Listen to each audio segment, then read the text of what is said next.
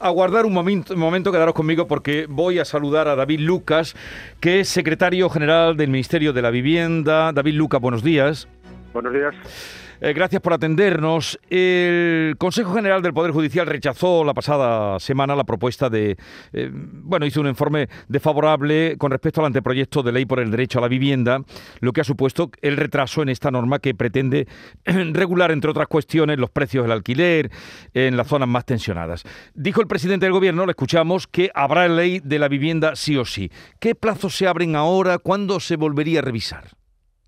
Bueno, en, principio eh, nosotros habíamos solicitado el informe el día 1 de diciembre, pero efectivamente el Consejo General del Poder Judicial tenía que haberlo emitido antes del 24 por razones eh, de oportunidad, eh, me imagino, de no tener tiempo suficiente para poder informarlo, pues solicitaron una prórroga. Y bueno, el 14 no se emitió el informe porque el informe que se había preparado no, no salió adelante y ahora parece ser que hay un nuevo pleno del Consejo General del Poder Judicial para el próximo 27 de enero. A partir de esa fecha, el informe, como saben, es preceptivo pero no es vinculante y a partir de esa fecha, pues eh, previsiblemente en el siguiente Consejo de Ministros, pues podría ir a aprobación eh, el anteproyecto de ley de vivienda. O sea que en el Consejo de Ministros de la primera semana de, ah, de febrero sería cuando podría. Sí, bueno, Sí, podría, estar ya preparado para esa fecha. No está todavía conformado el orden del día, pero a partir de que se emita el informe, si el informe se emite el día 27, pues a partir de ese momento podría ir al Consejo de Ministros. Eh, el otro día también eh, escuchamos decir al presidente del Gobierno que eh, en España nos gusta ser propietarios. Si como reconocía mm, es así, ¿por qué está tan paralizada la construcción de viviendas públicas? ¿Mejoraría esta situación con la nueva ley?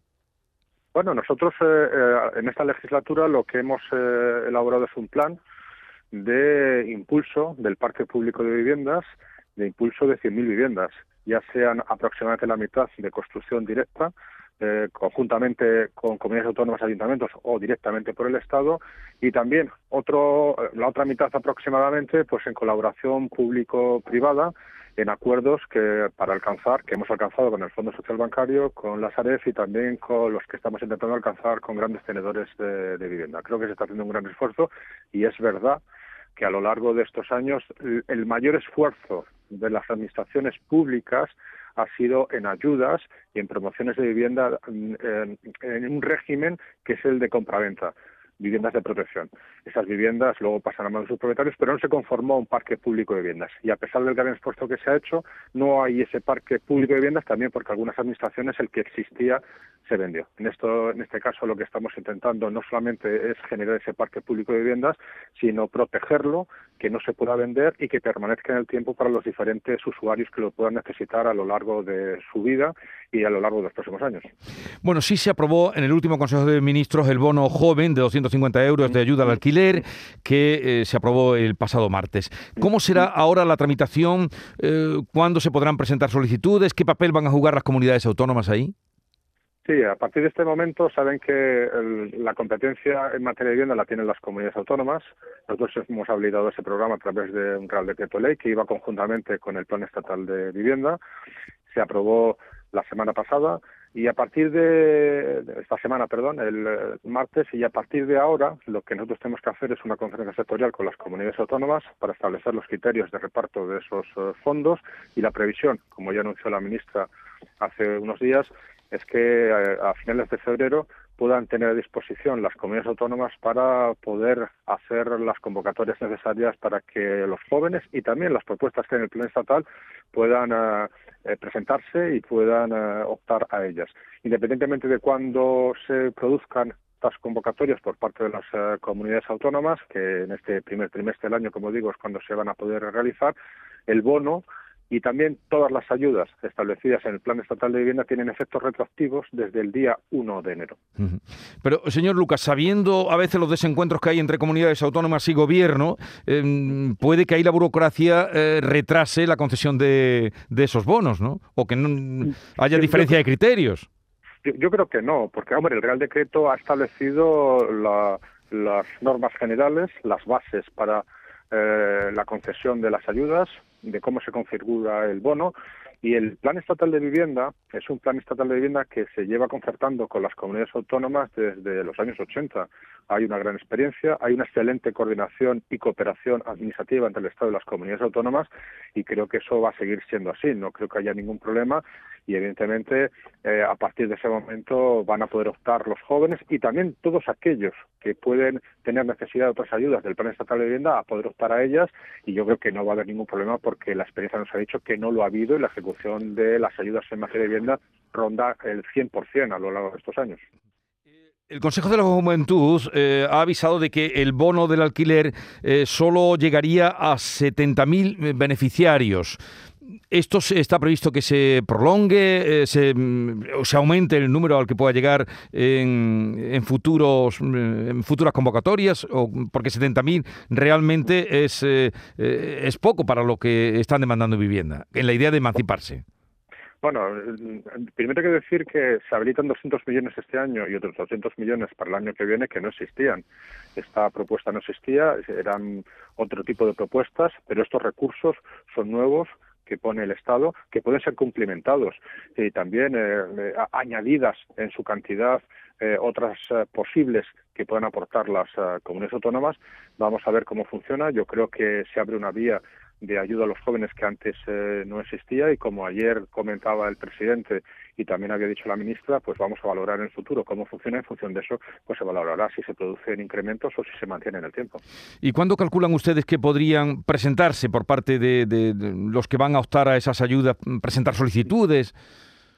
Hombre, si, todo va como le he comentado hace un momento, yo creo que a lo largo de este primer trimestre van a poder van a poder hacerlo. Pero reitero lo dicho anteriormente, eh, independientemente de cuándo salgan estas convocatorias tienen efectos desde el 1 de enero de este año, es decir, que tiene efecto retroactivo.